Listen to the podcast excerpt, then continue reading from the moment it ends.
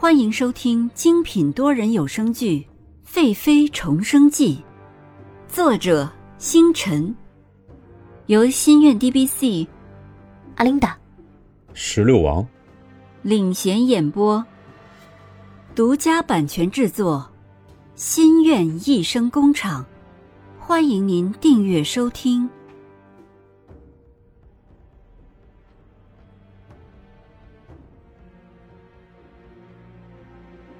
第八十九集，月子。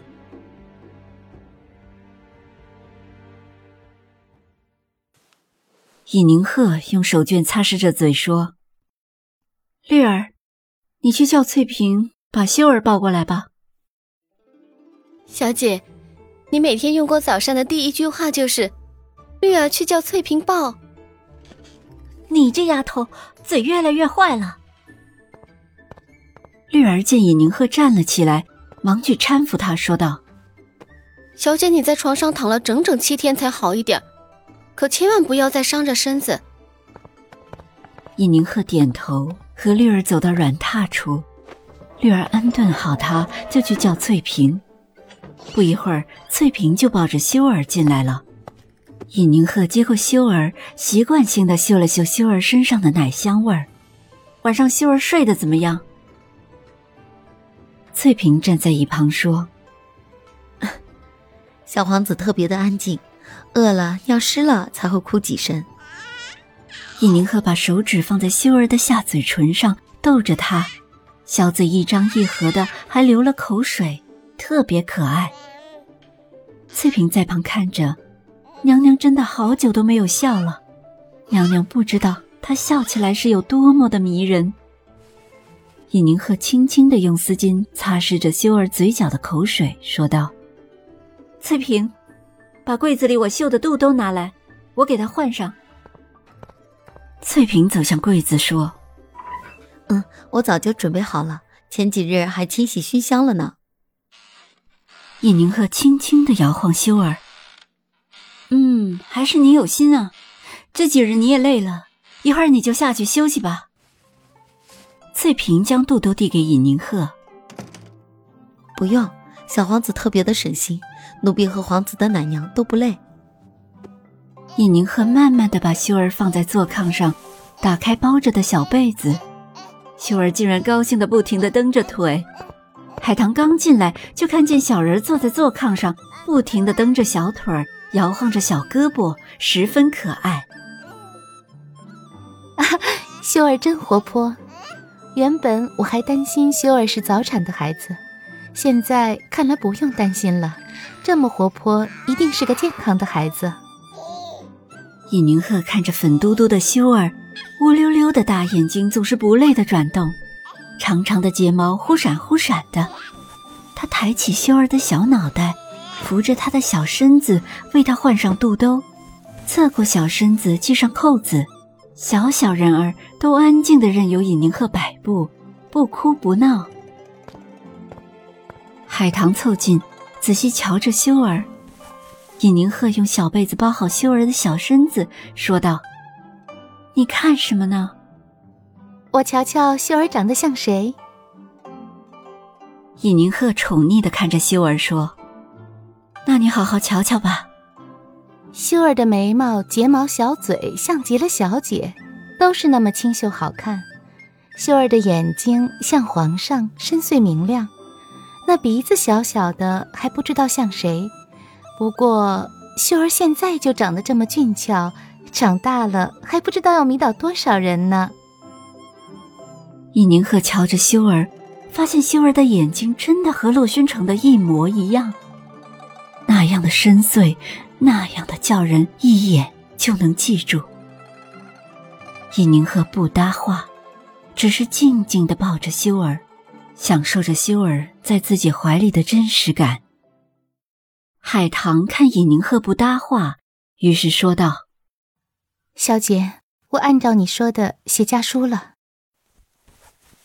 尹宁鹤看怀里的修儿睡着了，就放在身边的摇篮里，说道。哥哥现在就在京城。现在哥哥的暗示力那么强大，我是真怕哪一天皇上会发现了。不会的，我了解少爷，就算是为了小姐，少爷也不会真的与皇上为敌。我不是不了解哥哥，我是不了解洛宣城。我在想着如何能真正的安全啊。那小姐有办法吗？太后临走的时候，给了我一颗假死药。小姐的意思是要离开这里？嗯，对，只要我在宫中一日，我们就都不安全。可是小姐出去了以后，可怎么办呀？老爷和少爷一定都会听小姐的安排。可是小姐，您带着孩子如何生活呀？我曾经以为我的父亲是我的一辈子。可是海棠，你知道吗？没有他们，我们也许一样可以过得很好。没有人会像阿玛和额娘那般一生一世一双人。与其天天的争风吃醋，倒不如好好的一个人生活。海棠听完尹宁鹤的话，愣生生的站在那儿。小姐到底是经历过了什么，才会说出这么决裂的话？海棠虽然没有亲身经历过，但是从尹宁鹤的神情和话语中，海棠能够感觉出那种无奈。他看着尹宁鹤的样子，开口说道：“可是小姐，你生产的那天，我看得出来。”皇上真的是心里有你，在乎你，是不是你们之间存在什么误会？哼，误会？没有误会，我们之间只有嫌弃。可是，没有可是，尹家永远是我们两人之间的羁绊。海棠看着尹宁鹤伤心的样子，打了自己一下，说道：“都怪我，怎么可以说这么敏感的话？小姐坐月子期间，怎么可以伤神？不，不怪你。”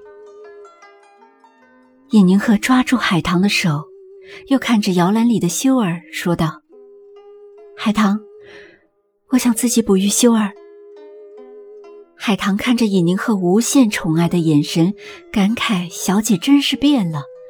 这宫里的娘娘，怕是没有人会愿意哺育孩子。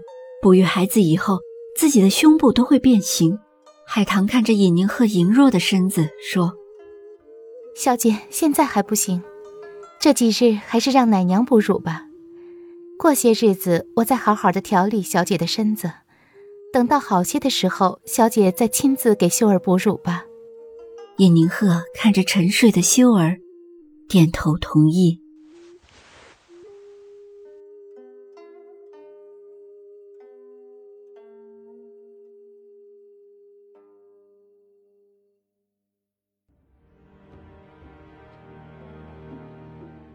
本集完毕，欢迎您点赞、打赏、订阅、好评，我们下集再见。